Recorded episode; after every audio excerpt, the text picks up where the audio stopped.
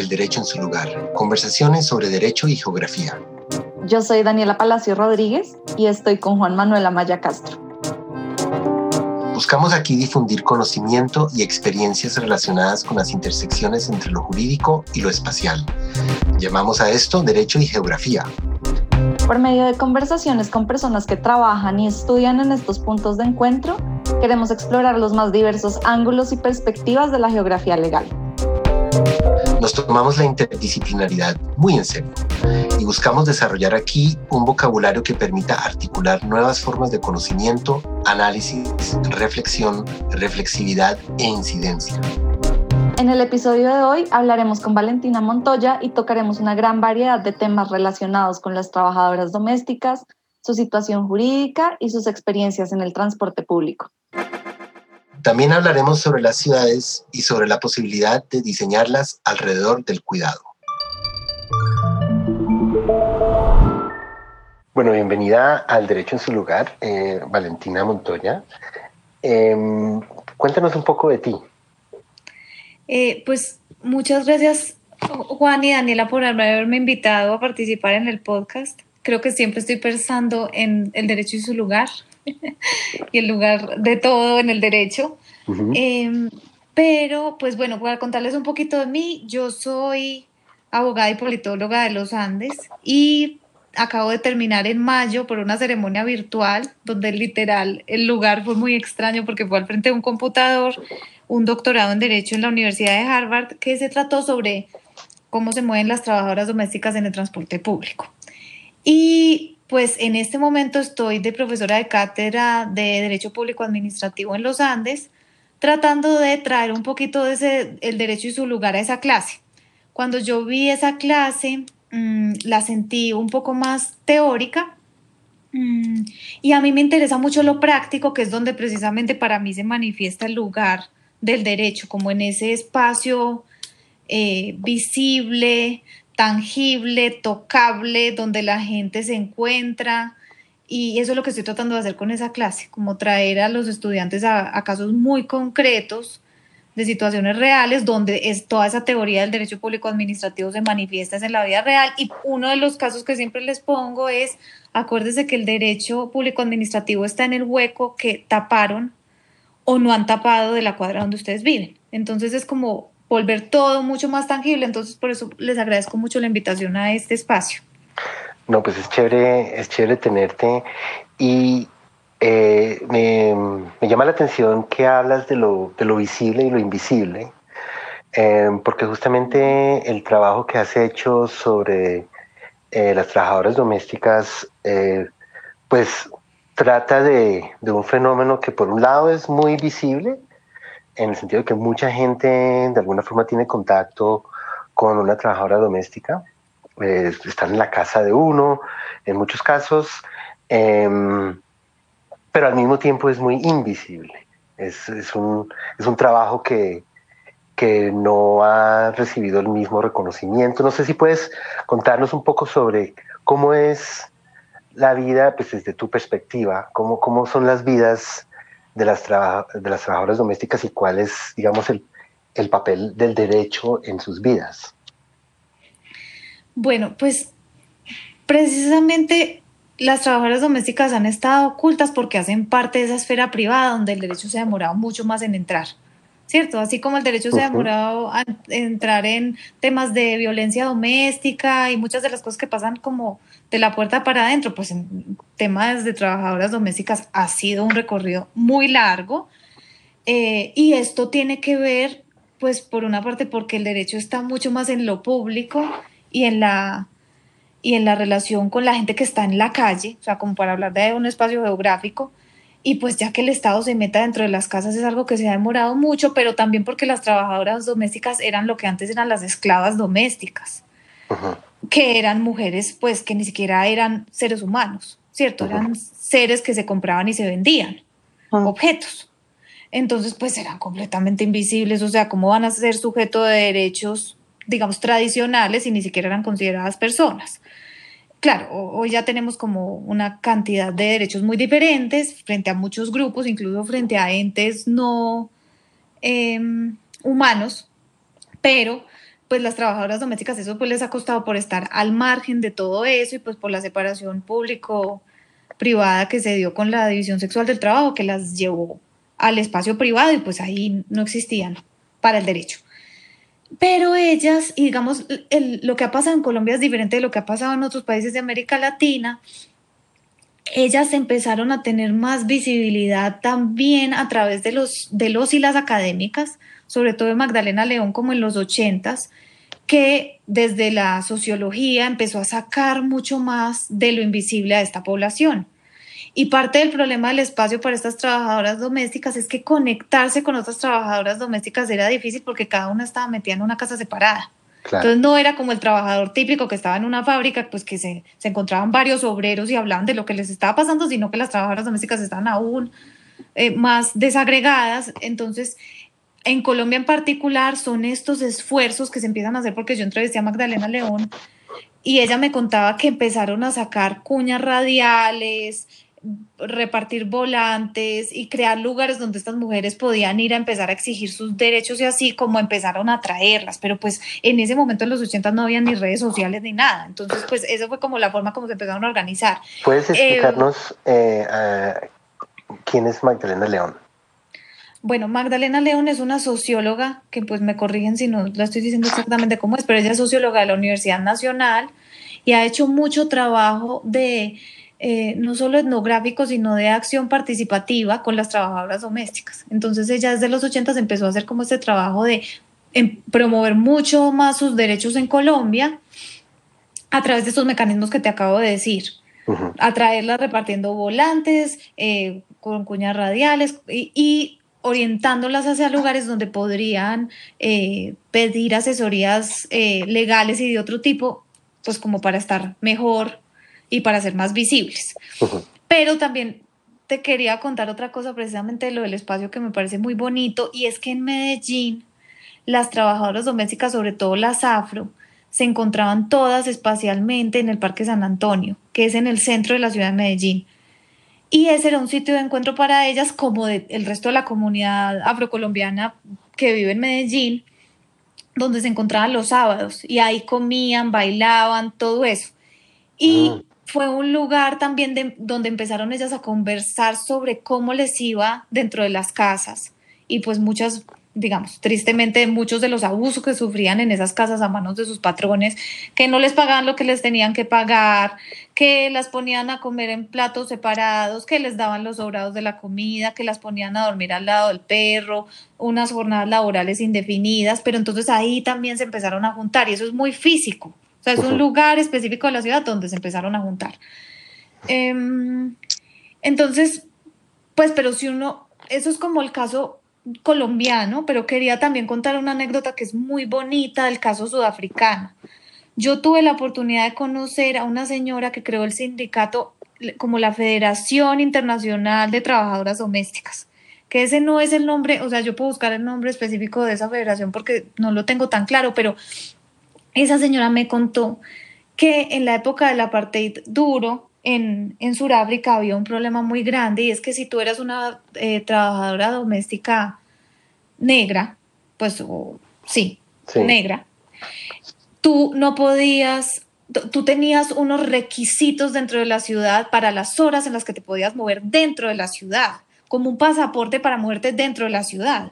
Entonces, si a ti te cogía la hora de moverte y no te habías ido todavía a la casa de tu empleador, pues tú te quedabas fregada o te tocaba dormir en la casa de tu empleador o te atrevías a salir y la, y la mm, sanción era meterte unos meses a la cárcel por haber incumplido esa norma. O sea, estabas, digamos, no solo era la restricción de tener que trabajar dentro de una casa, sino que la misma ciudad tenía una cantidad de restricciones que ni siquiera la movilidad tenías. Y ella me contó que ese sindicato específicamente se empezó a formar allá porque eh, su empleadora, que pues parecía ser una señora muy justa, la dejaba empezarse a reunir con las otras trabajadoras domésticas del barrio en el garaje de su casa. O sea, imagínense que el primer sindicato se creó en la casa de una empleadora, que es una historia también muy bonita de, de, cómo esta unión de gente, eh, pues digamos que no todos los empleadores son malos y quieren hacer daño,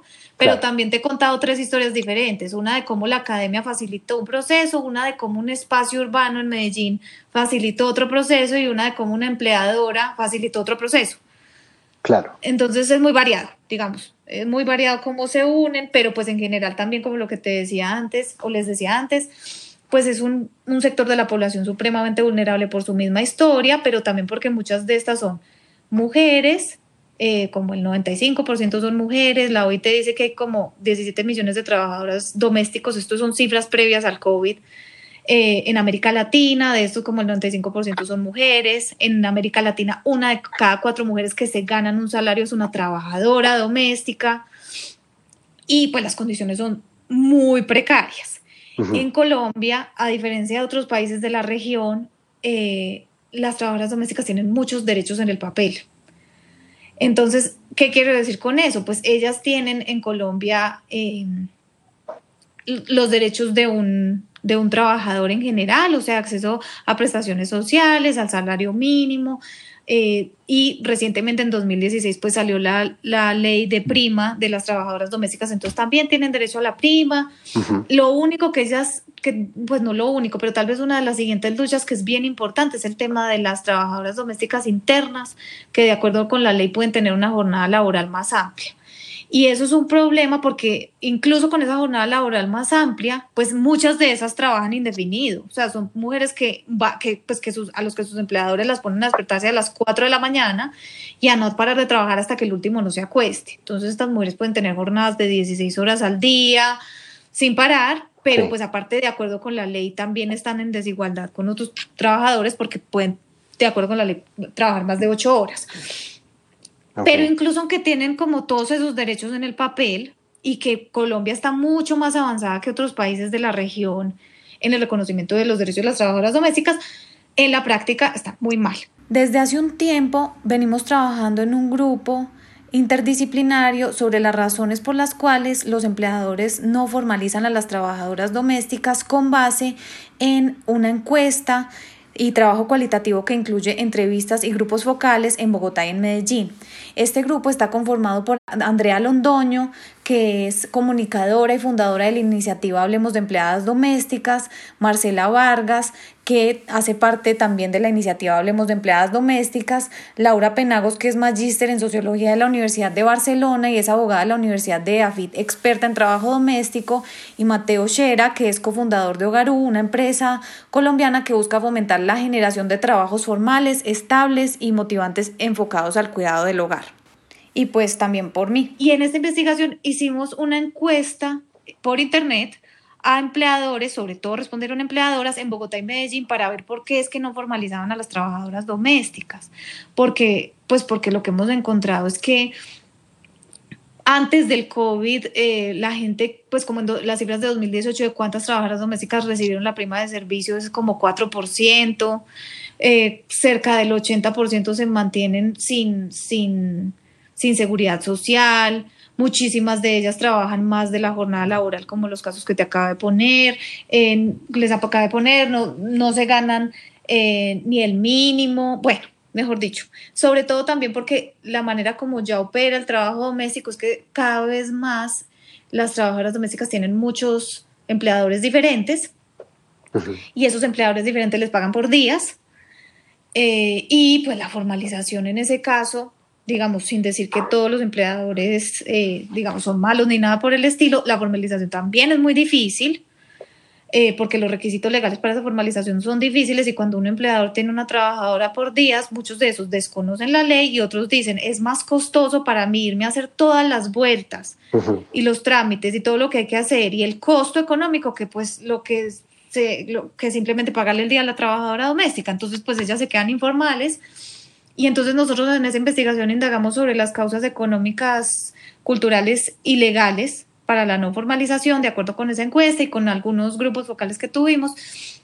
Y lo que encontramos es que también los empleadores varían mucho. Entonces, mientras tenemos unos empleadores, los empleadores jóvenes, eh, que no tienen, pues que son mucho más conscientes de los derechos de las trabajadoras domésticas, pero vean esa particularidad sobre esa pregunta de lo invisible y lo visible. Ellos casi, pues muchos empleadores jóvenes que son, pues no sé, personas que ya trabajan y salen temprano y vuelven tarde, eso todo es antes del COVID, nunca ni veían a su trabajadora doméstica. Le mandaban un mensaje por WhatsApp donde le decían, ve, láveme esta ropa, plancheme estas camisas y nunca la veían. O sea, era como un, como un genio de la lámpara que hacía todo lo que uno necesitaba que hiciera por arte de magia y uno llegaba a una, dejaba una casa sucia y encontraba una casa limpia. Entonces, digamos, yo no sé en qué medida ese nivel de invisibilidad afecte la labor, pero pues bueno, esa es una particularidad para los empleadores jóvenes, eh, digamos, sin hijos y así.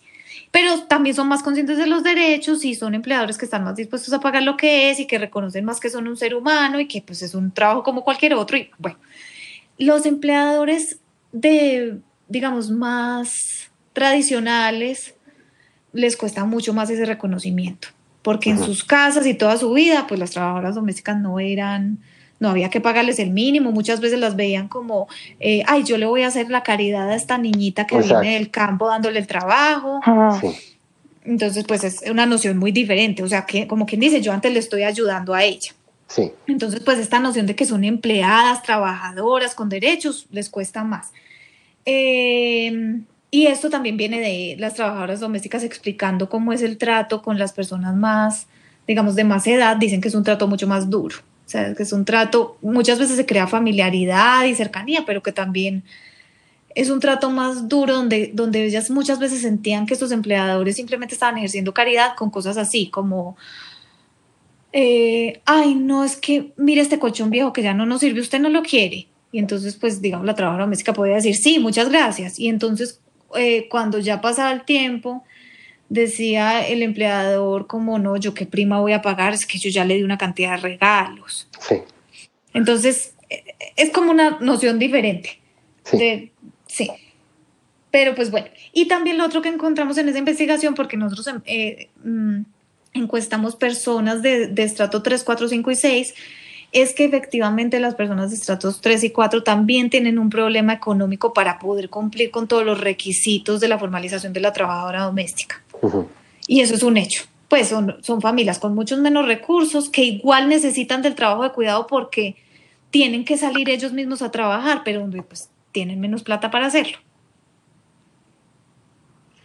Y otra cosa que, que que también sucede es que muchas veces estas trabajadoras domésticas juegan un papel importante, o qué tanto, eso es una, más bien una pregunta, ¿qué tanto juegan un papel importante en el cuidado de los niños? Sobre todo los niños. Sí. ¿Cómo eso, digamos, cómo eso, porque pues em, es, digamos que es fácil olvidar que la, la gran mayoría son también eh, eh, mujeres que tienen su propio hogar o personas que tienen su propio hogar que también tienen sus niños. Eh, ¿cómo, ¿Cómo combinan eso? Mm, pues bueno, entonces, eso, y eso además está muy ligado al tema de la movilidad, porque, a ver, mm, por una parte, pues estas trabajadoras domésticas definitivamente son madres, muchas de ellas son madres cabeza de familia, y pues son las encargadas también de velar como por el bienestar de su propia familia y de sus propios hijos. Entonces, las jornadas de estas mujeres, cuando no viven dentro de la casa del empleador, que, que antes del COVID, 83% de las trabajadoras domésticas vivían en sus propias casas y 17% eran internas. Ahora como en el COVID ha cambiado, pero como para tener en cuenta esa cifra. Entonces, antes del COVID, las jornadas de estas mujeres que vivían fuera de las casas de sus empleadores también eran interminables porque ellas tenían que dejar listo todo lo de su familia. O sea, ellas tenían que despertarse tempranísimo, dejar, dejar el, el de, darles el desayuno, dejarles los almuerzos hechos, llevarlos al colegio, bueno, todo lo que tenían que hacer con sus niños. Después por la tarde volver, si podían ayudarles en las tareas, que ya no era por la tarde, ya era por la noche, poderles ayudar con sus tareas, ver cómo estaban, comprarles los que les faltaba. Bueno, pero la jornada era interminable y pues y seguir arreglando su propia casa. Pero aparte de eso, eh, en las casas donde ellas trabajaban, el tema de los niños sí cambiaba las dinámicas, porque con el tema de los niños pasaba algo que ellas contaban que era muy duro.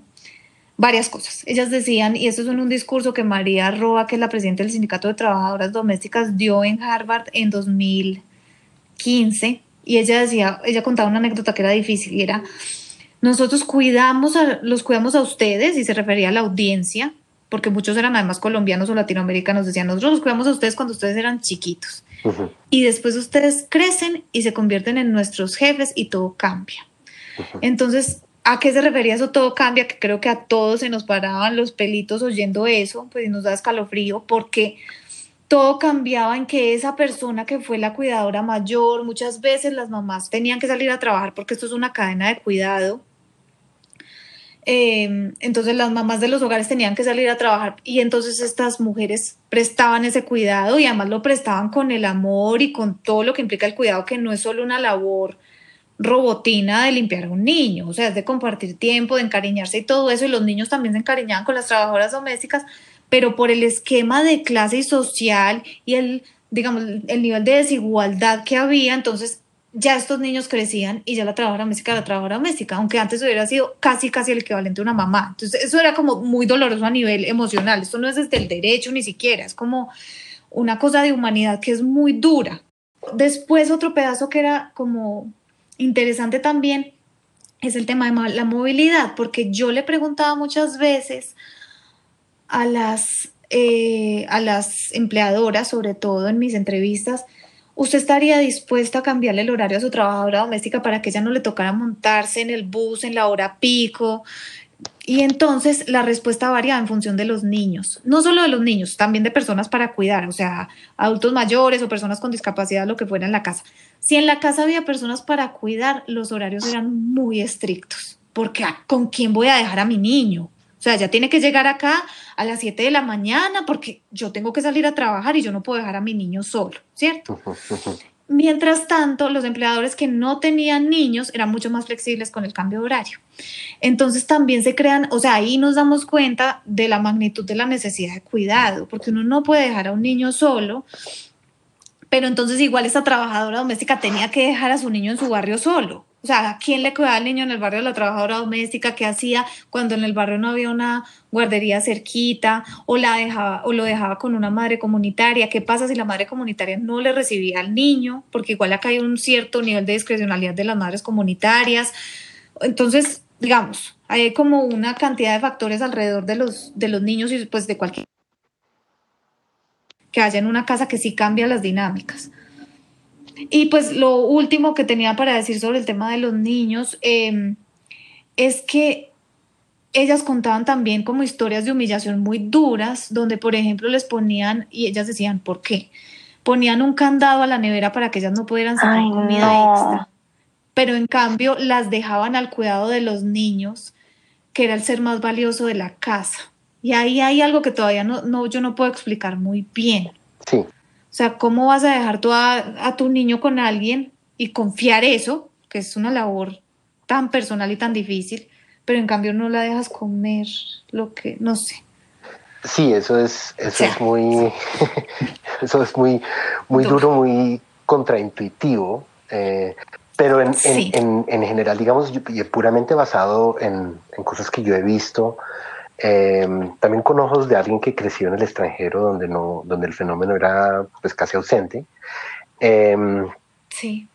Eh, hay toda una, una economía y un manejo de los espacios eh, bastante sofisticada eh, para, para, manejar esas, esas proximidades y distancias, ¿no? Está, el, el, por ejemplo, el uso del, el uso del uniforme, por ejemplo por ejemplo, los lugares donde, donde comen. Em, si comen en el comedor con uno, si comen en la cocina, eh, todo tipo de, dinámicas, por ejemplo, el fenómeno, el fenómeno que, que, vi muchas veces y no deja de, nunca dejó de impactarme, fue la eh, trabajadora doméstica parada en la puerta eh, mientras el resto de la familia mira televisión y mirando televisión desde ahí. Eh, o, o, y eso también, digamos, habla mucho a, mis sensibilidades eh, europeas colombianas. eh, la, forma en que, en que las trabajadoras domésticas, digamos, participan en las conversaciones, por ejemplo, em, pero digamos también con ciertas reglas invisibles, ¿no? Ciertas eh, cosas que pues, se pueden decir y que no se pueden decir, etcétera, etcétera. Eh, entonces yo, yo, yo, considero que esa, esa regulación interna de los espacios y las interacciones es súper, súper, súper densa y obviamente va a estar llena de ese tipo de contradicciones como las que mencionas. Claro, total. Y eso que mi enfoque no era en ver la, la espacialidad de la casa, ni siquiera pero, pero sí, hay muchas contradicciones, son constantes. Em, y ahí también hay una exposición fotográfica que se llamó De Puertas para Adentro, creo que era así, y hablaba de eso, de los espacios y de los cuartos de las trabajadoras domésticas. Y yo le pregunté sobre eso a un arquitecto una vez, como que por qué hacían los, los espacios así. Y pues una parte tenía que ver con costos, Sí. Como, sí, porque pues, porque pues igual, sí, con costos en general que se querían ahorrar. Pero había otra parte de eso que tenía que ver con asegurarle a los compradores de los pues de las viviendas que no se iban a juntar. O sea, había, cierto, o sea, el arquitecto también responde a lo que quiere el comprador. Y me acuerdo mucho de oír a, un señor, pues ya de edad, diciendo como horrible que ahora los apartamentos los hagan sin baño, esto es casi una cita, sin baño para la sirvienta. Eh, ah, sí, sin baño para la sirvienta. Y les cuento otro pedacito de eso que también me quedó sonando siempre en mi cabeza, que, que me contó una de mis supervisoras del doctorado, que me contó que en la India empezaron a encontrar en los edificios, en las terrazas de los edificios, digamos, excrementos humanos. Y entonces dije, pero ¿qué es esto tan raro? Pues a las trabajadoras domésticas no las dejan usar el baño de la casa. Y, ¿qué van a hacer, cierto? Pero es eso, es, es la persona que te cocina, es la persona que te cuida a tu hijo, pero por alguna razón tiene que entrar a tu baño. Porque quién sabe, no es tan humana como tú. O sea, no, no sé muy bien, o sea, se encarga de que tu propio baño esté limpio. Em, sí, no, es que sí, digamos, es el mundo de las contradicciones, me parece durísimo. Eh, efectivamente, no solo es el mundo de las contradicciones y de las limitaciones, sino es algo que se, reproduce totalmente en los espacios fuera de la casa, en los espacios más públicos. No sé, Valentina, si te parece que, que, retomemos la conversación que estábamos teniendo sobre la movilidad y el caso sudafricano, porque sí pues si bien lo que tú nos cuentas del caso sudafricano, pues me parece tenaz, claramente además debía ser un ejercicio supremamente racializado. Em, pero, pero es algo que, que no solo es, es propio de un contexto como el sudafricano del apartheid, ¿no? Como que hoy, hoy en día uno también encuentra que las mujeres trabajadoras, sobre todo aquellas que se dedican al trabajo de cuidado de forma más, y esto es muy entre comillas, como profesional, como las trabajadoras domésticas, pues ven supremamente limitado su acceso a, la ciudad y al espacio público. Claro. Entonces, bueno, esa sí ya es como el foco de mi investigación. Entonces, ese, esa investigación tiene varias aristas. Entonces, por una parte, yo me he preguntado mucho por qué incluso los movimientos más organizados de trabajo doméstico, como el Sindicato de Trabajadoras Domésticas de Medellín, Utras de, eh, no abogan por su derecho a la ciudad.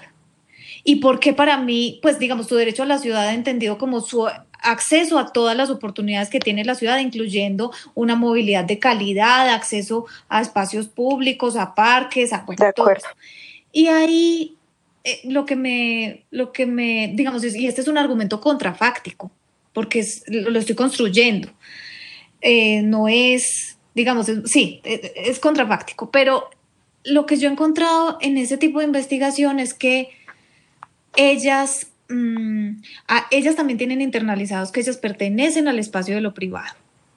O sea, su trabajo pertenece a lo privado y lo que las define eh, en la jornada laboral es su trabajo. Entonces, pues sí. Pero también em, hay una serie de barreras en las ciudades que limitan que ellas sientan que la ciudad es para ellas. Entonces, uno se encuentra en una ciudad como Medellín, pero pues digamos, Medellín es solo un ejemplo de lo que pasa en muchas ciudades, pues eh, un transporte público donde digamos para las mujeres que son afro, pues hay, hay constantes eh, referencias a su color de piel. Ellas contaban cosas que eran muy duras, como por ejemplo montarse en un bus y que la persona que estaba en un bus lleno y que la persona que estaba al lado se corriera y cito, porque no se querían untar de negra. O sea, así como que nadie les podían estar encartadas, podían tener una barriga de meses de embarazo, podía lo que sea y no les cedían un puesto. Si algo, en, eh, contaba en este otro caso, en el metro de Medellín, em, a alguien se le perdía algo, como que ve, iba a buscar la cartera de celular y no aparecía, a la primera que miraban era una trabajadora doméstica afro, porque pues, cierto, ella tiene que haber sido la culpable o pues se lo tuvo que haber robado.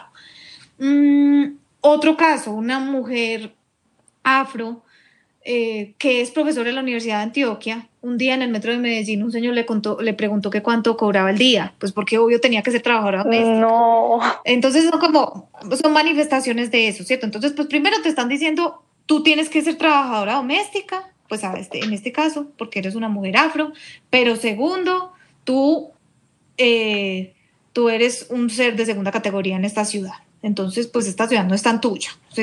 y eso es muy interesante de la dinámica de Medellín, porque Medellín tiene una relación muy fuerte con el Chocó y el Urabá y tiene una migración de afros constante, que no solo es una migración como que vengan un día y ya, o sea, que se han quedado décadas. Y entonces lo que les contaba ahorita del Parque San Antonio es un enclave de la población afro en la ciudad y hay muchos barrios que son afro, pues ellos hacen parte de la, de la ciudad y han sido parte histórica de la ciudad, pero pues se siguen considerando como ahí, como de segunda categoría, como ni siquiera en un espacio público, digamos, no, en un lugar público de personas de escasos recursos como es el transporte público en América Latina, ahí también se siguen considerando de segunda categoría. Pero también consideremos que no todas las trabajadoras domésticas son afro. Entonces uno también tiene una cantidad de trabajadoras domésticas mestizas, bueno, también indígenas y pues de pues muchas... Eh, muchos orígenes.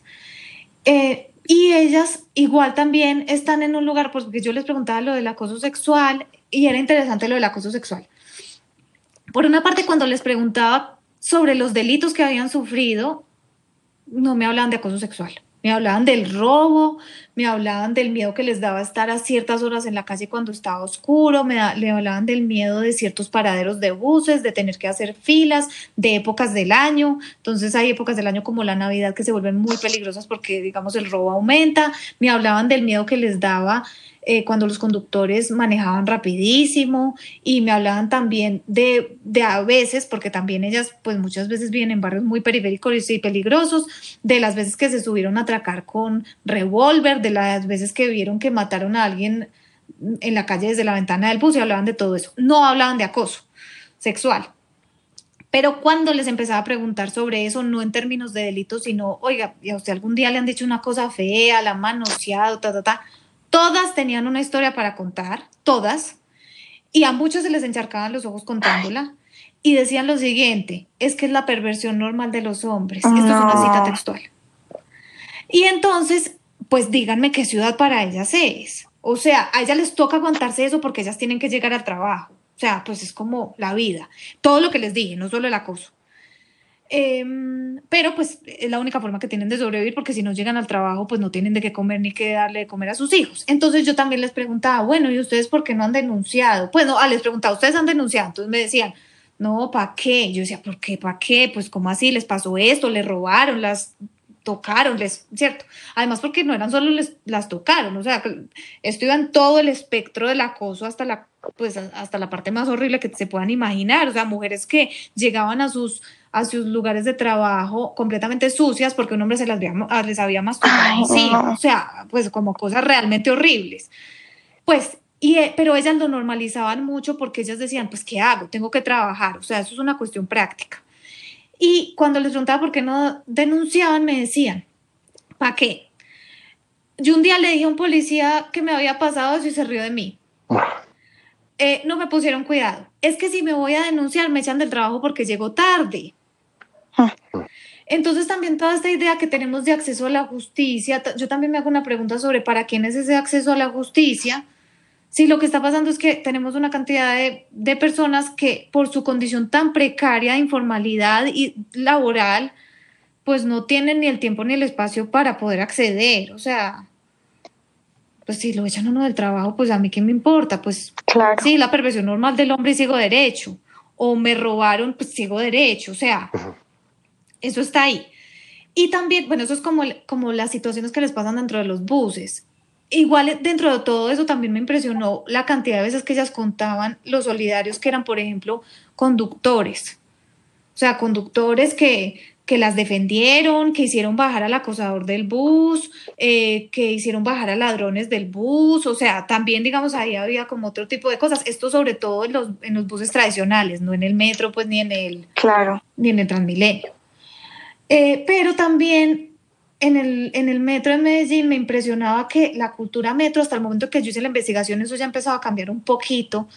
La cultura metro es reconocida mundialmente porque pues porque genera otro tipo de hábitos dentro de un sistema de transporte público masivo y entonces siempre hablan de eso como con gran respeto y admiración, pero en la cultura metro no había ninguna referencia ni al tema ni al tema de violencia basada en género, ni tampoco mucho menos al de discriminación racial. O sea, estaba la cultura metro estaba muy enfocada al buen ciudadano que yo llamaría hombre blanco. Entonces, pues ahí la cultura metro, digamos, yo creo que la cultura metro se está abriendo estas nuevas cosas porque creo que ya se han empezado a preocupar un poquito más, digamos, por el tema de acoso, pero por mucho tiempo no lo fue.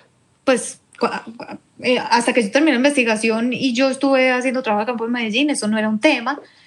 Y por otra parte, bueno, entonces digamos eso es como el tema de, de cómo se sienten ellas dentro del transporte, que, que creo que da luces sobre por qué no creen que hacen parte de la ciudad, ni que son bienvenidas, ni mucho menos. Em, pero bueno, como hasta ahí. Yo también quería como hablar de otros temas que me parecen interesantes y es el tema de la infraestructura. Sí, dale. Sí, aunque, ay, bueno, perdón, es que antes, antes de cambiar de tema, me gustaría como hacer el comentario de que, claro, todo esto que tú mencionas genera una exclusión de, del sentirse parte de la ciudad, pero también está la física falta de tiempo para poder hacerlo. Eh, yo sé que nosotros, nosotros tres compartimos como esta preocupación y este interés por el transporte y en las investigaciones que Juan y yo hemos podido realizar con mujeres trabajadoras que no son trabajadoras domésticas, uno de los temas que nos decían era como entre la jornada laboral, el transporte, que aquí en Bogotá pues no baja de dos horas por trayecto, porque eran mujeres que además vivían en zonas periféricas de la ciudad, y el cuidado, el trabajo de cuidado que necesitan ejercer en sus propios hogares, pues casi que la posibilidad temporal de disfrutar de la ciudad y de tener acceso a ella es mínima. Y lo que prefieren hacer es descansar en sus espacios privados, en sus casas, con sus hijos, aprovechar esos pequeños espacios que tienen para dedicárselos a, a sus esferas más íntimas. No, gracias por traer ese punto que a mí también se me había olvidado porque eso también lo encontré yo en mi investigación. Incluso, o sea, las trabajadoras domésticas que pertenecen al sindicato tienen pobreza de tiempo en el sentido en que los recursos para el sindicato son tan limitados, los económicos, que todos se lo destinan a los derechos laborales, ¿cierto? Entonces, no tienen ni más tiempo ni más plata para ponerse a meterse en temas de ciudad. Eso es un hecho. Pero las que no están sindicalizadas, y yo les preguntaba, bueno, ¿y usted qué hace en su tiempo libre? me decía exactamente lo que tú acabas de decir, estoy tan cansada de todo lo que tengo que hacer, trabajar, cuidar a mis hijos y desplazarme, que yo mejor me quedo en mi casa. Pero además también decían otra cosa que me pareció interesante. Yo les decía, bueno, pero cuando sí sale a la ciudad, ¿qué hace? Porque tampoco es que estén todo, todo, todos los días encerrados. Habrá algún momento en que, el mes en que puedan salir. Y me decían, voy al centro comercial. Sí. Y eso me parece una visión muy interesante de cómo los centros comerciales que son privados se convierten en el lugar de esparcimiento que estas mujeres no encuentran en, los lugares públicos. Entonces pasan de un lugar privado donde, pues, donde igual les pasan cosas no tan buenas porque no tienen un, un empleador, les puede no ser, no ser tan bueno o, les, o pueden ser víctimas de violencia doméstica en sus casas, a otro lugar privado que es el centro comercial no, lo público es muy ajeno. Claro, es que en parte el centro comercial eh, ofrece ciertas cosas que los espacios públicos no ofrecen, ¿no? Ofrece cierto grado de, comodidad, cierto grado de, digamos, hay posibilidades de sentarse tranquilamente, hay una especie de seguridad em, y eso, pues, desafortunadamente, eh, las ciudades han abandonado, digamos, esas tareas y entonces la gente las encuentra en, en los centros comerciales.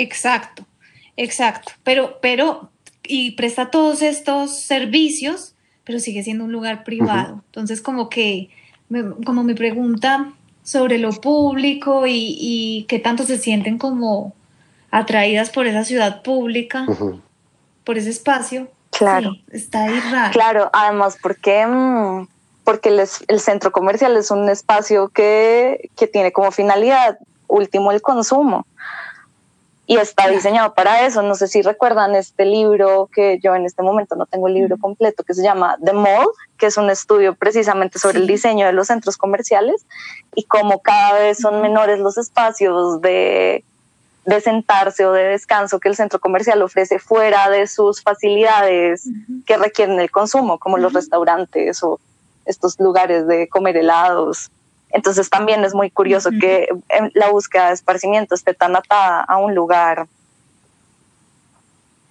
tan, dedicado al consumo como un centro comercial. Claro.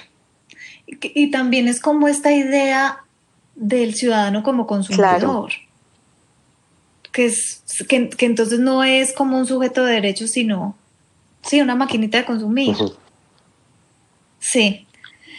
Mm, pero en términos de lo que les quería contar en términos de infraestructura, que también me ha parecido como tan relevante, es que las trabajadoras de cuidado informales, que son remuneradas, que no son solo las trabajadoras domésticas, sino también las enfermeras que trabajan en las casas, bueno, todo el que trabaja en las casas, que la mayoría de estas personas que ejercen el cuidado son mujeres, trabajan en lugares que los planeadores de transporte no han considerado lugares de trabajo, porque los planeadores de transporte también pareciera estar, parecieran estar metidos en esta idea de que, de que los trabajos son solo el trabajo tradicionalmente considerado productivo, no el reproductivo.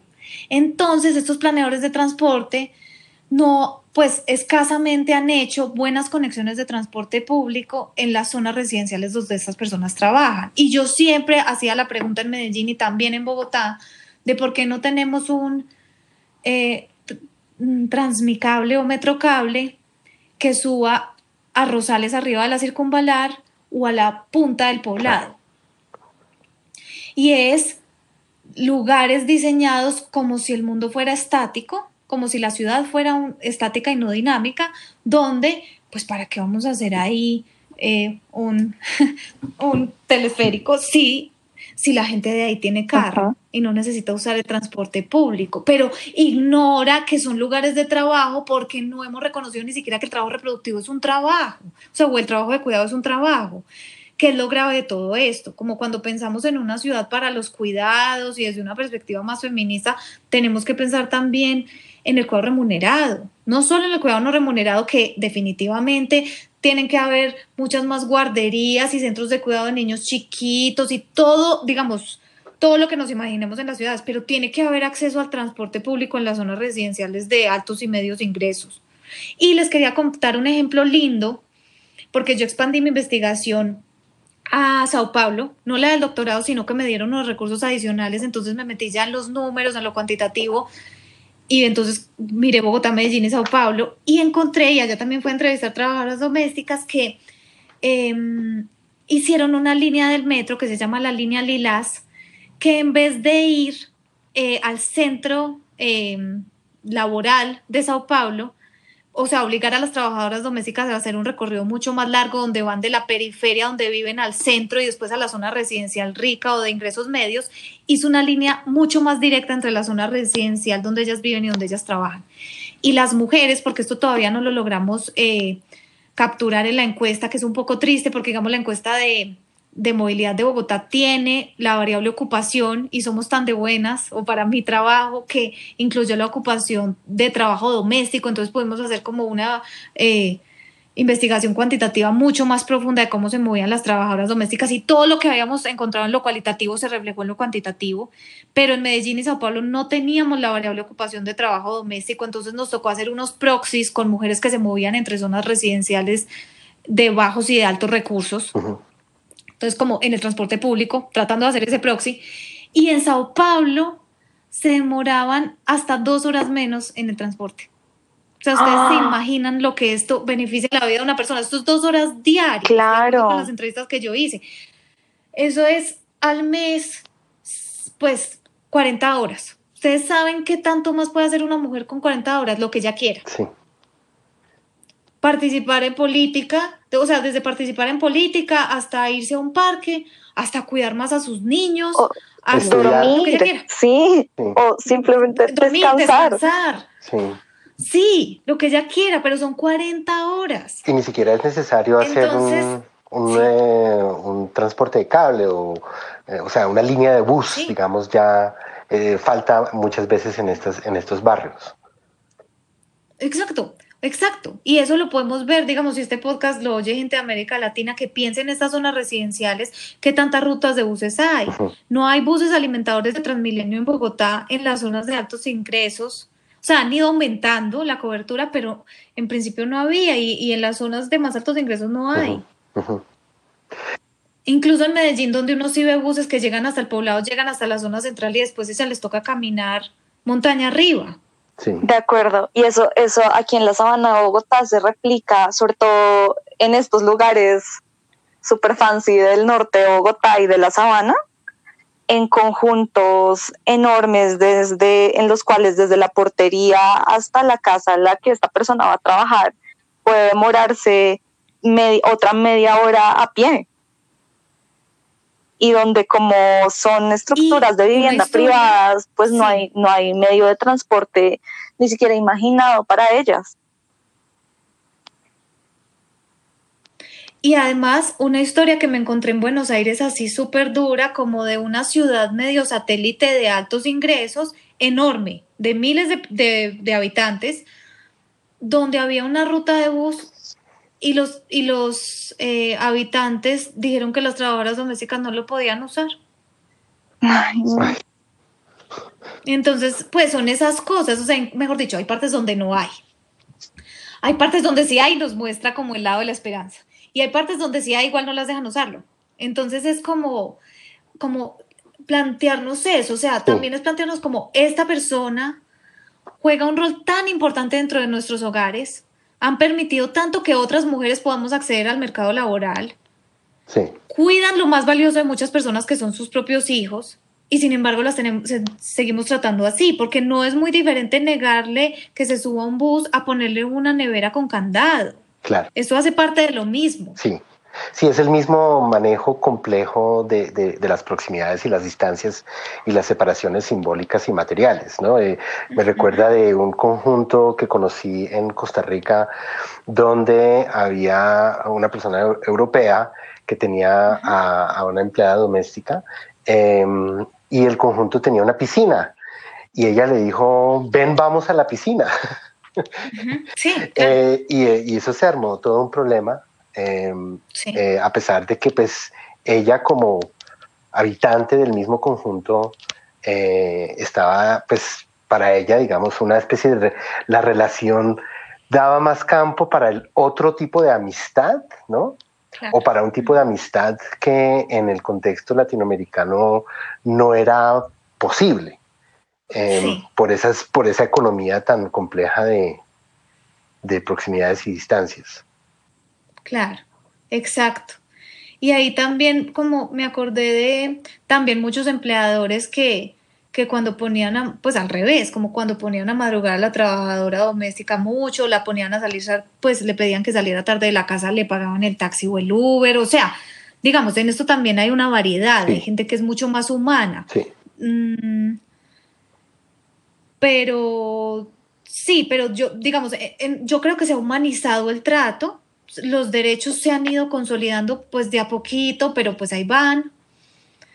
Mm, pero nos falta explorar mucho más. Eh, había una cosa particular que les quería contar de esto que me pasaba mucho en mis entrevistas de, de la disertación y es que yo iba donde los planeadores de transporte y les preguntaba, bueno, ¿usted cómo planea la ciudad? Ellos me explicaban toda la teoría, pues la gran mayoría eran ingenieros y tenían el conocimiento que les habían dado la universidad y todo. Y después me decían, eh, bueno, pero usted, ¿por qué está pensando en las trabajadoras domésticas? Y yo les decía, pues porque es que es una cantidad de gente que le pasan cosas muy duras y que tiene unos recorridos demasiado largos, los más largos de todas las ocupaciones. Y entonces me decían, sí, pero es que son muy poquitas. Pues eh, porque en ese punto de la investigación yo todavía no tenía como los datos que ellos querían oír.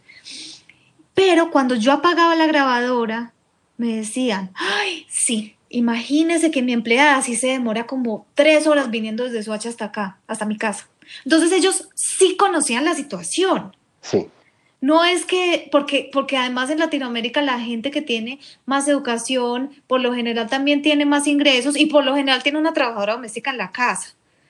Y algún día, porque además por eso fue que yo empecé, empecé mi investigación, la trabajadora doméstica ha llegado tarde y uno como empleador le ha dicho, bueno, porque llegó tarde y esta persona le ha dicho porque vea todo lo que me pasó. Entonces, no es ajeno, no es ajeno, digamos, yo no es que estuviera haciendo una investigación sobre algo rarísimo. O sea, yo estaba haciendo una investigación sobre algo absolutamente cotidiano que para los que para los planeros de transporte es invisible, pero, pero no era invisible en el sentido de que no lo conocieran, solo que yo pienso que ellos no entendían la magnitud del problema y que también estaban tan afianzados en la forma como les habían enseñado a ellos a planear el transporte desde periferias hasta centros productivos, que pues que esto era una historia nueva y que igual adaptarse a un cambio de paradigma en cómo planear y, planear alrededor del cuidado, o sea, planear transporte alrededor del cuidado remunerado y no remunerado es cambiar completamente la forma como uno pensaba la ciudad,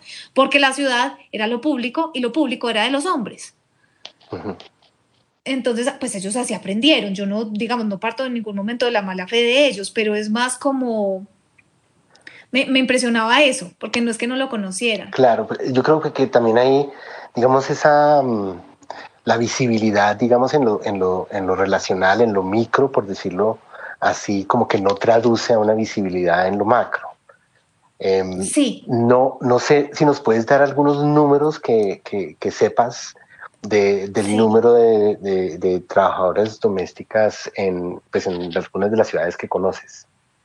Entonces, tengo datos antes del COVID, porque entonces también les voy a contar de algunos datos del COVID, pero antes del COVID, de acuerdo con el DANE, las cifras más o menos de trabajadoras domésticas en Bogotá era de 150 mil mujeres eh, y en Medellín de más o menos 55 mil. Esto aclarando que hay, una, hay un subreporte muy grande porque esto es una ocupación informal, pero aparte por otra razón, y es que muchas trabajadoras domésticas jóvenes quieren salir de ahí y les da cierta vergüenza ser trabajadoras domésticas, entonces tampoco lo reportan. ¿Cierto? Entonces eso, ahí hay una cifra que está un poquito bajita. Pero durante el COVID, y esto es como una encuesta que sacaron, pues que sacó como una, una serie de organizaciones que trabajan en el país con lo del trabajo doméstico, más o menos el 90% de ellas dejaron de trabajar. Y creció muchísimo en el país, pues y creció muchísimo, muchísimo el número de trabajadoras domésticas internas, con las implicaciones que eso tiene, porque, a ver, uno de los grandes pasos para que ellas también adquirieran derechos y una jornada laboral un tris más justa es que ellas se pudieran ir para sus casas como un trabajador cualquiera al cual se le acaba la jornada laboral. Ahora que nosotros estamos en, en trabajo en, en, la casa, en teletrabajo, nos hemos dado cuenta que la jornada laboral no acaba. Esto es lo que han sentido esas mujeres toda la vida. Sí. Y ellas, eh, em, eso es parte también de por qué se volvieron tan importantes para el tema de transporte, porque ellas al principio, digamos, al principio del siglo XX, así, la mayoría eran trabajadoras internas pero con el, con el crecimiento masivo de las ciudades en América Latina y con los derechos que ellas empezaron a ganar, sus familias empezaron a venir a vivir a las ciudades y entonces ellas ya no estaban, pues ya querían ver crecer a sus hijos, que no estaba a cinco horas en un bus, sino así fuera a dos horas en un bus. Entonces ellas se daban el, el pues se empezaron a dar estos viajes y se transformó llegando a ser como en, en años recientes más o menos de 83% externas y solo 17% internas. Pero con el COVID, por el miedo que sentían los empleadores a que ellas se contagiaran en el transporte público, muchas de ellas las volvieron internas. Eso con unas implicaciones tenaces, porque entonces otras volvieron a este tema de que la jornada laboral nunca se acababa. Aparte de todo, la familia entera estaba dentro de la casa todo el día, lo cual hacía que a ellas les aumentara el trabajo exponencialmente. Y aparte de todo, teniendo que dejar a sus hijos con el que pudiera, ya no solamente el tiempo que ellas no estaban en el día, sino por días y días enteros. Entonces, como que toda este, esta ganancia que ellas habían tenido previa al COVID, pues, digamos, se ha visto fuertemente amenazada por estas nuevas dinámicas. Y lo otro es, pues, o hace esto, la ha hecho, y de dónde van a sacar ingresos. Y muchas de ellas ya empezando a exponerse al COVID otra vez, pues transportándose como pudieran, pues porque era eso o, o, no tener o no tener ingresos, pues porque además como la mayoría de ellas son informales, pues el empleador simplemente por días, pues si ella no fue yo no le pagué y se acabó el problema. Entonces sí, digamos, las implicaciones con el COVID han sido, han sido bastante duras. Mm, también ha habido nuevas formas de movilidad que se han planteado en las ciudades, eh, digamos las bicicletas. Y entonces en los estudios de Bogotá de unas bicicletas que se empezaron a, a, promover públicamente, se dieron cuenta que muchas de las usuarias empezaron a ser mujeres, pero sobre, sobre todo enfermeras, ¿cierto? De hospitales y así. Para las trabajadoras domésticas es muy difícil usar la bicicleta porque las distancias son excesivas, porque muchas de ellas no saben usar bicicleta, porque muchas de ellas viven en zonas periféricas montañosas y trabajan en zonas residenciales montañosas, porque lo que les resolvería eso que es una bicicleta pública, eh, perdón, eh, motorizada, para subir esas, digamos, la, las subidas tan duras que les toca subir, son bicicletas mucho más caras a las que ellas no tienen acceso. Entonces, oh. pues las medidas de movilidad sí están ahí, pero pues esas medidas de movilidad no le aplican a todo el mundo. Entonces ellas igual siguen siendo como altas usuarias del, del, transporte público con todas las implicaciones que eso tiene, pues porque las despiden para que no infecten o las eh, internan en las casas para que no se expongan al virus. Claro. Y eso sin, sin mencionar en el tema de las bicicletas también el tema de seguridad. Ah, bueno, sí. Pero sí, no, exacto. No, claro. Eh, sí, además del tema de seguridad. Eh, Valentina, ¿cuál es, ¿cuál es, digamos, cómo es el panorama actual? O sea, ya nos hablaste un poco sobre, eh, sobre digamos que la, una primera lucha fue por el reconocimiento de la relación laboral protegida por el derecho laboral, eh, sí. con, todo, con todas las implicaciones también difíciles eh, que, que, uh -huh. que, hay relacionadas a, a las dificultades de, de, la formalización práctica ¿no? de esa relación. Eh, ¿cuál, ¿Cuál es, si, si, uno mira la agenda de, de, de, este activismo, cuáles son los objetivos más importantes actualmente? Pues eh, ellas también han estado trabajando en el tema de violencias, de violencias dentro de los hogares, o sea, donde uh -huh. ellas trabajan, incluyendo violencia sexual. Uh -huh. Acá hay una cosa importante que a mí me impactó mucho en la investigación y es que nosotros conocemos como los mitos urbanos de los jóvenes de las casas que perdieron la virginidad con la trabajadora doméstica o uh -huh. los patrones de las casas que, como decía mi abuela, yo no tengo acá trabajadora doméstica linda porque yo me conozco a mi esposo y a mis hijos, ¿cierto? Entonces eso es tenaz, pero eso yo lo sentía por, como si eso fuera historia patria, como no, pues eso sí era horrible, pero pues digamos lo de la violencia sexual no está. Y me he impresionado, me acuerdo un día que estaba en una reunión en el Sindicato de Trabajadoras Domésticas de Medellín, hicimos una encuesta, pues un sondeo y habían, póngale, 20 mujeres de muchas edades y preguntamos cuántas de ustedes han sido víctimas de violencia sexual en las casas donde trabajan y 13 alzaron la mano. 13. Entonces, una de las agendas que, digamos, este sindicato ha empezado a promover mucho más fuerte es el tema de violencia sexual y otros tipos de violencia dentro de las casas, porque no es solo una cuestión de los derechos laborales, sino que es que el trato muchas veces es muy indigno y muy inhumano. Les cuento también una mini anécdota, pero es que esto dice mucho. Hubo una trabajadora doméstica que me contó que a ella no le daban cogedor para las ollas porque como era, y literal cito, como yo era negra, entonces no me quemaba. ¿Qué? Estos son los tipos de, ¿me entienden? Estas cosas pasan, o sea, a, estas mujeres todavía las violan, o sea, estas cosas pasan. Entonces, ellas tienen una agenda ahí muy fuerte por la violencia, o sea, como por toda esta gama de violencias a las que ellas se enfrentan dentro de las casas, más allá de los derechos laborales. Mm, y quería hacer como una anotación de por qué también yo creo que ellas no se meten tampoco mucho con el derecho a la ciudad. Y hablo particularmente del Sindicato de Trabajadoras Domésticas de Utras D, y es que ellas son hijas, de alguna manera, de la encuesta de la Escuela Nacional Sindical, que es una organización que apoya muchísimo a muchos sindicatos en el, en el país y apoya el sindicalismo, pero pues parte del sindicalismo ha sido un sindicalismo supremamente machista para que estas mujeres las dejaran hacer parte de las centrales eh, obreras a este sindicato, les tocó pelearla infinitamente porque los sindicatos tampoco consideraban que esto era un trabajo digno de sindicalizarse. Y porque además las luchas sindicales en Colombia no han estado ligadas a los temas de ciudad. Son, son temas que, vienen muy anclados a todos los derechos laborales, pero que abrirse a esto otro y a cómo se comunica la ciudad con lo laboral y cómo está en constante unión, pues es, es, es un tema que no es explorado desde, como el, desde el sindicalismo tradicional en el país.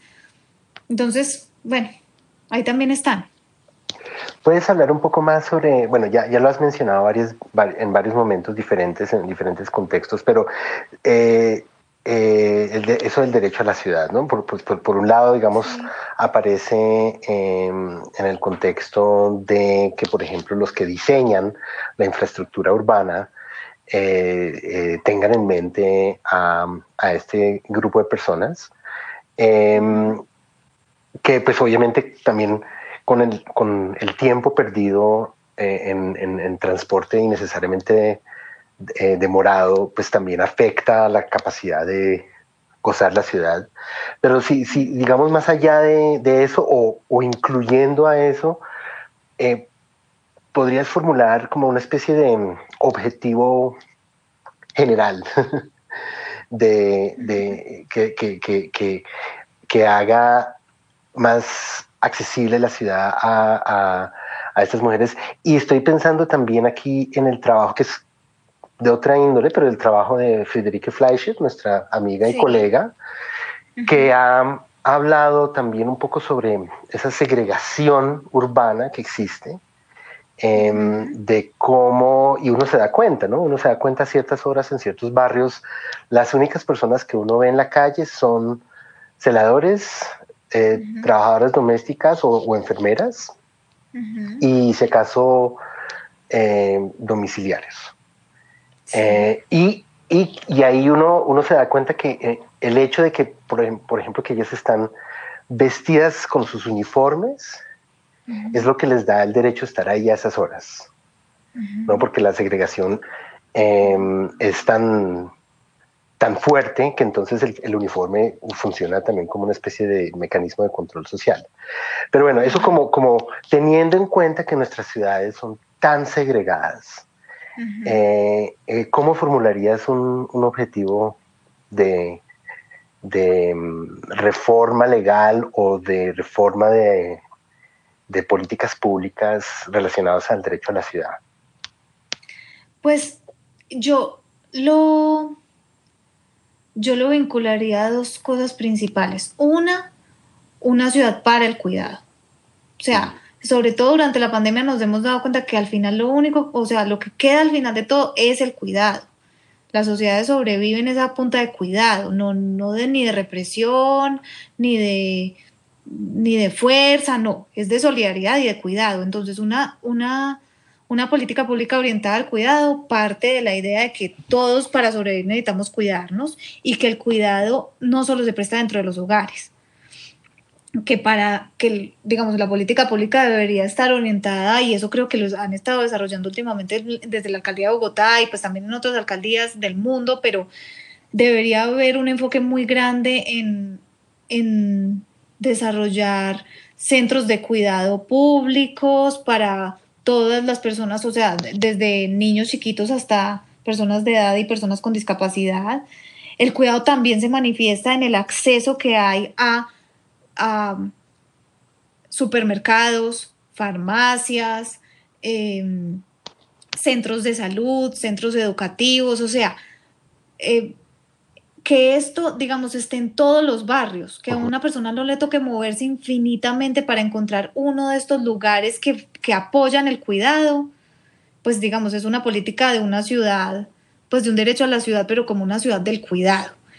Y el otro tema que yo estaba pensando y que, pues, que lo he trabajado mucho últimamente es que el transporte es eh, un conector y el transporte permite acceso a todas las otras oportunidades que hay en la ciudad.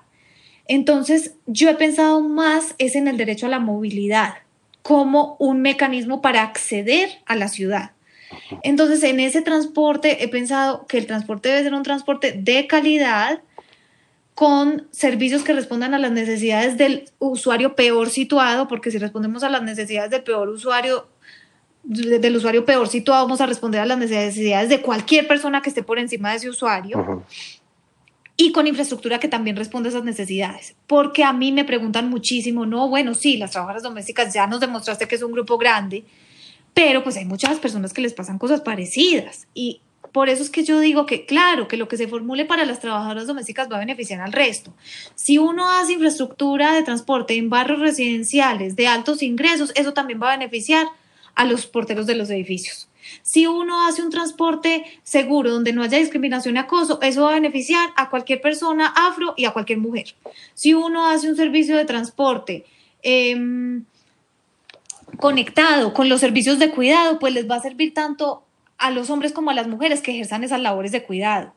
Si uno hace un servicio de transporte asequible financieramente, pues va a beneficiar a todas las personas que no tienen con qué pagar por una tarifa de transporte. O sea, por eso es que tomar a un grupo especialmente vulnerable, pero así, así todo, así de numeroso y de, y de relevante, nos ayuda a beneficiar a todo el resto de la población. Entonces yo diría, el objetivo sería Mm, fomentar una, un derecho a la ciudad del cuidado y fomentar una movilidad diseñada para el usuario en peor condición. Hmm. Fantástico. Eso, eso pues digamos, eh, aquí entramos un poco en el área de, la gallina y el huevo, eh, porque lo que tú describes requiere, por un lado, requiere una mentalidad em, de egalitarismo, eh, que en, nuestra segregación social está ausente, pero al mismo tiempo es una forma de construirla. Claro, exacto. Pues es complicado, pero yo soy optimista. Yo sí he visto, por lo menos, yo me metí a trabajar en transporte porque Lina Céspedes un día me dijo, el feminismo es maravilloso, pero muchas de las personas que trabajan en temas de género están concentradas en las mismas partes. Hay que abrir la cabeza y pensar que el feminismo y los temas de género están en todas partes. Y entonces yo me metí a uno de los lugares más masculinos que hay, que es el transporte, donde actualmente en América Latina solo 15% de las personas que trabajan en la cadena del valor de transporte son mujeres. Ah, pues ah, ahí está una cifra clave, pero cuando uno empieza a ver incluso por cargos, la segregación es mayor y la brecha salarial también es súper amplia.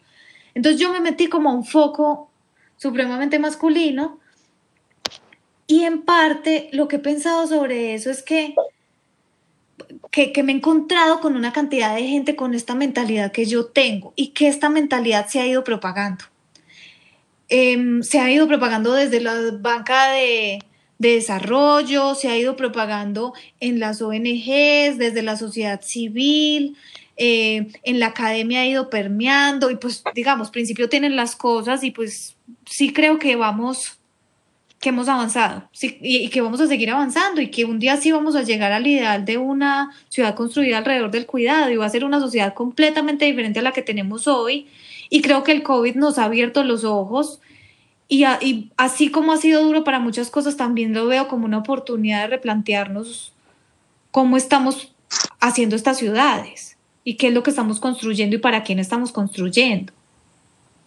Yo creo que por lo menos la relevancia de la trabajadora doméstica se hizo demasiado evidente durante la pandemia, que ya nadie va a poder decir que es que ella no hace nada, porque cuando todos vemos la fila de platos en el lavaplatos, nos damos cuenta que estas mujeres hacen de todo. O sea, que el que dice que es que son muy perezosas es que no le ha tocado hacer ese tipo de trabajo. Y ya por ahí hay un comienzo. Sí. Totalmente de acuerdo. Además, em, pues hay algo que yo te quiero decir, Valentina, y que me parece muy valioso de tu trabajo, y es no solo la apertura del feminismo a salir de esos espacios tradicionales de estudio, sino también a, a abrir esos espacios para el derecho y para permitir como también hacer indagaciones de corte jurídico y sociojurídico sobre lugares que no necesariamente estamos acostumbrados a hacerlo. A mí me, me, gusta mucho eso de tu trabajo y siento que es fundamental porque también implica abrirse uno como abogado a disciplinas a las que pueden no estar familiarizadas, como lo que tú decías, los ingenieros que se dedican a planear la ciudad, los arquitectos que diseñan los espacios, todo este tipo de disciplinas tan ajenas a uno en un inicio. Yo quería hablar de eso y precisamente alrededor de lo de derecho y geografía. Cuando yo, em, yo tuve que aprender a hablar en el idioma de los ingenieros. Tuve, o sea, eso no fue una opción. Claro. Eh, y me sentía muy aislada de todo eso. Y aparte de todo, ellos también sentían que yo era una persona muy extraña hablándoles del tema. Porque los abogados generalmente llegaban a, los, a la planeación del transporte en el último momento a revisar contratos y, como decían los ingenieros, a ponerles trabas, porque no entendían de qué estaban hablando porque no entendían la planeación de la ciudad, porque no estuvieron involucrados desde el primer momento, porque no hablaban el lenguaje. Entonces eran procesos sumamente fragmentados. Y yo creo que el derecho tiene esta capacidad de entrar en todos los espacios, incluso en el espacio privado, que es de donde el derecho también ha, sido muy ajeno, que es el espacio de las trabajadoras domésticas. El, derecho también puede llegar ahí. Esas son las luchas espaciales que hoy se están dando las trabajadoras domésticas del sindicato tras de es por los derechos dentro de las casas, que espacialmente es lo privado, pero la lucha mía es por el derecho de ellas en lo público. Pero para poder hacer eso hay que hacer una conexión y también se nos tiene que quitar el miedo. De acuerdo hay que, sí, hay que hacer una conexión, porque nosotros también podemos entender las ciudades, porque nosotros los abogados también vivimos las ciudades, porque nosotros los abogados también tenemos una trabajadora doméstica. Y hay veces creo que somos reticentes a hacerlo porque nos da miedo, pero también porque despreciamos otras disciplinas y otras disciplinas nos desprecian a nosotros. Y se pierde tantas posibilidades, por ejemplo, en mi tema de hacer ciudades y transportes mejores, cuando no podemos comunicarnos que lo que yo digo es al revés. Y por eso yo también me he dedicado a escribir papers con ingenieros y economistas y ingenieros ambientales y de transporte y lo que sea, porque aunque yo no sé manejar esos datos, yo ahora sí puedo entender ese idioma y creo que podemos construir mucho más si ellos también tienen una perspectiva desde los derechos, desde la dignidad de las personas, desde los derechos de las mujeres, desde los derechos laborales, desde la igualdad, desde cómo una ciudad se planea desde un punto de vista como de dignidad humana. Entonces, creo que es un gran complemento, solo que nos tenemos que arriesgar. Absolutamente. Em, eh, lo que estamos hablando aquí, en el fondo, es tratar de pensar la ciudad y todos los espacios dentro de la ciudad eh, como parte de una geografía jurídica del cuidado, una geografía jurídica y una la experiencia y el imaginario de la ciudad como un espacio de, relaciones de cuidado. Em, en el contexto del COVID se está hablando ahora mucho sobre la ciudad de los 15 minutos, ¿no? que todo esté a 15 minutos de distancia eh, para que la gente pueda ir caminando, em, lo cual a mí se me hace fantástico, pero yo creo que la gran ausencia ahí es, justamente estas relaciones de cuidado que, tú hablas, que en el contexto colombiano además hay otra dimensión, sobre todo en los estratos altos, donde la gente em, eh, pues, eh, manda a sus hijos a, colegios suburbanos eh, o fuera de la ciudad, a ellos mismos también viajar dos horas al día. Eh, y, eso también es parte de la relación de, cuidado. Eh, entonces yo creo que es muy poderoso poner el cuidado como eje central en el repensar la geografía jurídica de la ciudad. Y una cosa que quería agregar a lo que tú acabas de decir es, no hay una única solución. Cuando decimos la ciudad a los 15 minutos y pensamos que esta es la panacea, dejamos por fuera una cantidad de gente. Entonces, cuando decimos es que es la ciudad de la bicicleta, dejamos por fuera una cantidad de gente. Cuando decimos es que lo único que nos va a importar ahora es hacer corredores verdes de medio ambiente, dejamos por fuera una cantidad de gente. Yo creo que las soluciones son complejas, que involucran todo eso, que involucran los 15 minutos, pero involucran el cuidado que se da después de transportarse mucho tiempo y que involucran que ambientalmente estemos mejor y que las bicicletas las puedan usar unos y las usen muy bien, mejoren su salud y el medio ambiente, pero que no va a ser la solución para todos, porque cuando nos enfrascamos en una sola solución, no solo la solución va a fallar obligatoriamente, sino que a través de ella excluimos. Entonces, me parece que tenemos que mantener la cabeza abierta, que todas estas conversaciones se están dando al tiempo y que hay que ir apuntando a todas en la medida de las posibilidades. Pues fantástico, Valentina. Muchísimas gracias. Em, aquí en, en, el Derecho en su lugar estaremos tratando de aportar a ese megaproyecto que nos, que nos propones a nosotros y a, a toda nuestra audiencia eh, eh, para, trabajar en todos esos múltiples frentes de una forma súper dinámica y súper relacionada. No, pues muchas gracias a ustedes por oírme todo este cuento que a mí me encanta. y, y pues sí, ojalá ojalá haya personas interesadas en esto y, como sobre todo interesadas a abrir la mente a las posibilidades que ofrecen pues los centros urbanos de nuestra región. Este podcast fue grabado el 10 de septiembre del 2020 en Bogotá, Colombia.